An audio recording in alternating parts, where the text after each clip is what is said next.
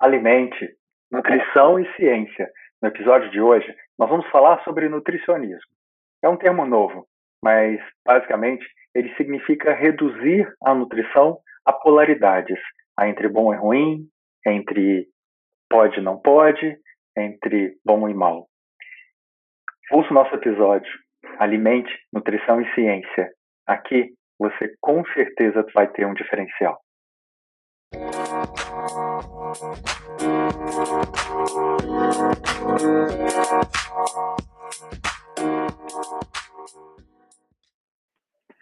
A nutrição é uma ciência nova, de um dos conhecimentos mais antigos que existem e de onde todas as ciências da saúde acabam tendo uma dependência de conhecimento fundamental para o desfecho dos seus prognósticos. Essa característica da nutrição faz com que parte do seu conhecimento seja partilhado, mas, no entanto, seja na grande maioria pouco aprofundado, e, nesse sentido, reduzido a conceitos e entendimentos que são equivocados e difundidos por leigos, e, pasmem, até mesmo por profissionais na área de saúde. Essa forma binária de ver as coisas é quase instintiva e universal. Assim, o entendimento opositor entre o bem e o mal, o bom e o ruim, certo e errado, sempre foi um mecanismo utilizado inclusive no método científico de testagem de hipóteses, onde o planejamento de teses e dissertações são muitas vezes baseadas em premissas de funciona ou não funciona. Mas imagina se conceitos complexos podem ser estudados e definidos dessa forma tão simplista. Nesse sentido, vem crescendo a utilização de um termo não oficial, mas que se encaixa bem ao fato de que não podemos, diante da complexibilidade de reações, compostos químicos, relações sociais e comportamentais, reduzir a nutrição a um contexto tão simples. E quando isso é feito, damos o nome de nutricionismo, isso mesmo, que seria uma forma delicada de alertar a quem, por incipiência ou falta de profundidade no assunto, simplifica demais os processos de nutrição, tentando reduzir a imensa complexibilidade dos seus conhecimentos. Podemos exemplificar, em primeira instância, esse contexto com a temática das áreas de conhecimento.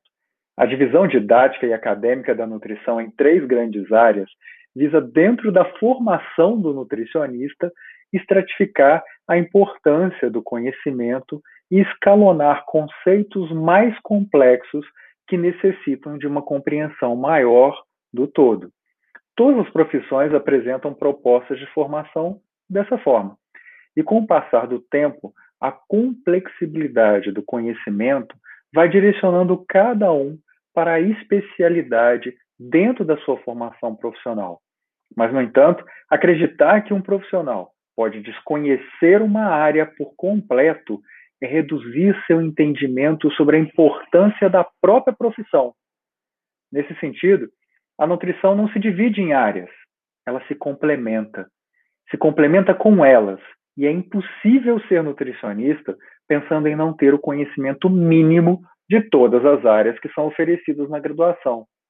Muitas vezes, o aluno de nutrição já entra com esse sentimento. Ah, eu vou fazer nutrição porque eu sou da clínica. Ah, eu sou da UAN.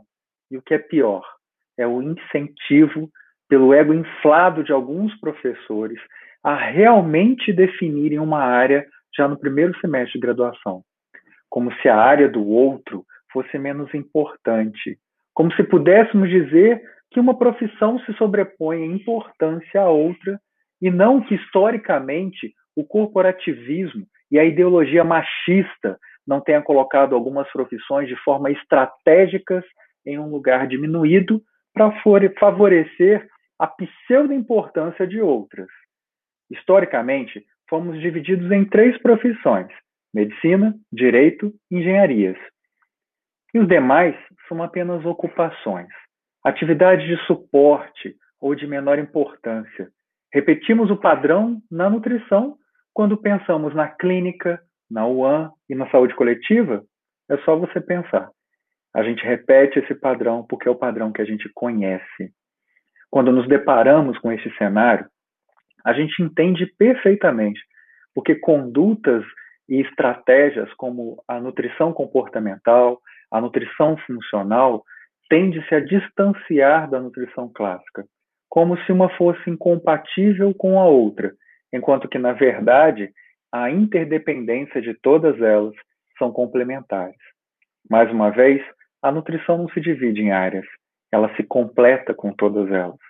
Não podemos pensar em comportamento sem avaliação ou prescrição. Não podemos pensar em funcionamento das rotas metabólicas e entendimento das mesmas sem a quantificação de nutrientes. Muito menos abandonarmos a ferramenta mais importante e exclusiva do nutricionista, que é a educação nutricional e a prescrição dietoterápica.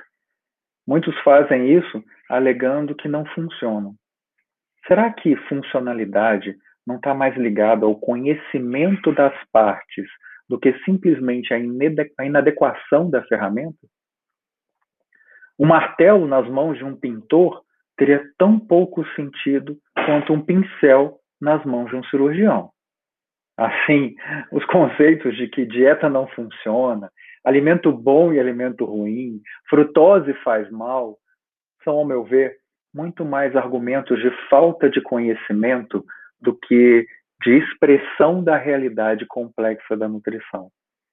Essa redução de conceitos de forma polarizada retira toda a riqueza de uma das maiores ciências da humanidade, a nutrição.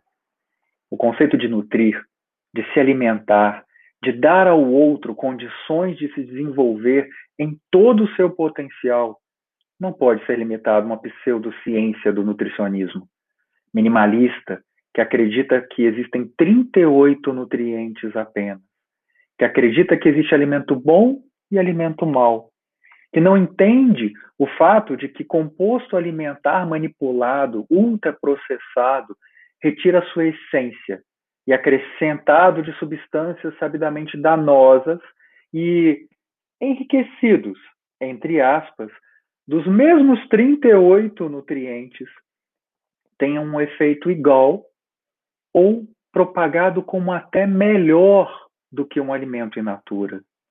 Esse alimento in natura que é rico em polifenóis, em compostos bioativos em escalas de centenas e milhares, e que são perdidos em parte pelo processamento e industrialização dos alimentos. E assim, criamos uma geração inteira de nutricionistas e profissionais de saúde que transformam em pó um alimento para ser novamente acrescido de água, mas já empobrecido em inúmeros nutrientes. E acreditam que uma cápsula de pectina tem mais efeito na sociedade do que uma maçã inteira. Dessa forma, a gente reduz a obesidade e todas as doenças crônicas em quebra-cabeças metabólicos, onde a medicalização é a salvação para todos os problemas, inclusive os problemas da alma e os problemas do coração. A gente prescreve melatonina para os que não dormem, triptofano para os que estão tristes, adoçantes para os que engordam, laxantes para os que são compulsivos. Não sei se alguns de vocês que nos ouvem têm a mesma percepção de que copiamos o modelo medicamentoso e de protocolos da medicina. Vamos aos poucos perdendo a essência da riqueza e da dimensão dos alimentos na cura e na proteção do complexo emaranhado de células e de sistemas que formam toda a essência do ser humano. Me deparo hoje com colegas que acreditam que nutrição não cura, sendo que se dermos condições adequadas ao nosso organismo, ele mesmo se autocura, se autorregenera. E ele faz isso com condições dadas pela nutrição. Nutrição adequada, individualizada, fundamentada e prescrita. O nutricionismo vem em conformidade com o negacionismo, com o pragmatismo e com a ideia reducionista de que as coisas são polarizadas. Enquanto que a diversidade e a individualidade deveriam ser nosso norte.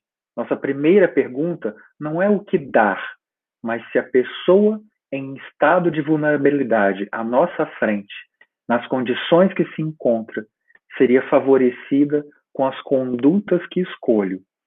Se a indústria realmente produz produtos alimentares que favorecem a minha prática clínica profissional e de produção, ou se todo o contexto é envolvido meramente numa questão mercadológica.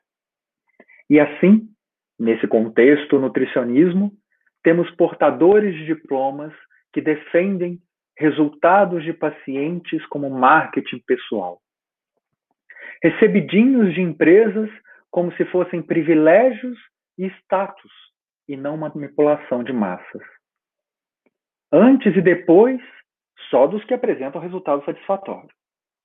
Os que não conseguem seguir a conduta ou atingir o objetivo são de novo relegados a um lugar obscuro. Terapeutas nutricionais, que não querem mais ser chamados de nutricionistas. E do outro lado, um portal gigante de conhecimento, oferecidos pela nutrição moderna, que pode nos potencializar e elevar a um patamar de destaque na área de saúde onde jamais imaginávamos chegar. Porque a base de tudo é a alimentação. E a resposta de tudo é a nutrição, o nutrir, o alimentar-se. Queria fazer um convite aos colegas nutricionistas e a todos da área de saúde. Se alimente de nutrição, não só do que vocês acreditam, mas de todos os compostos que sequer conhecemos, de todas as formas e possibilidades. Se alimente de nutrição na ciência, mas também no comfort food. Troque a ceia pelo jejum, mas não se limite em conhecimento. Diminua o carboidrato, mas aumente a empatia. E se tudo isso lhe causar estranhamento e seu cérebro entrar em convulsão, pense em uma dieta cetogênica, mas pense também na possibilidade do uso do canabidiol, do ômega 3, do DHA. Use a ciência, mas não se limite a acreditar só nela, porque nos faltam ferramentas para provarmos o improvável. O conhecimento é dinâmico. Não seja mais um a defender cegamente um ponto de vista que pode a qualquer segundo mudar. Não se engane. Ser nutricionista é uma escolha para os fortes, para os que entendem que alimentação e saúde não é mercadoria, é direito da humanidade. Divulgar nutrição é tornar o mundo um lugar mais justo e mais amplo, respeitando cultura e hábitos e não nos reduzindo a meia dúzia de alimentos produzidos em latifúndios. Não podemos nos deixar escravizar nem limitar a nutrição. Nutrição não se divide, nutrição se completa.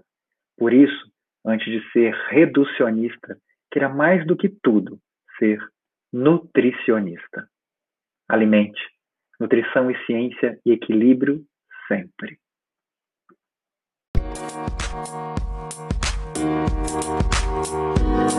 Música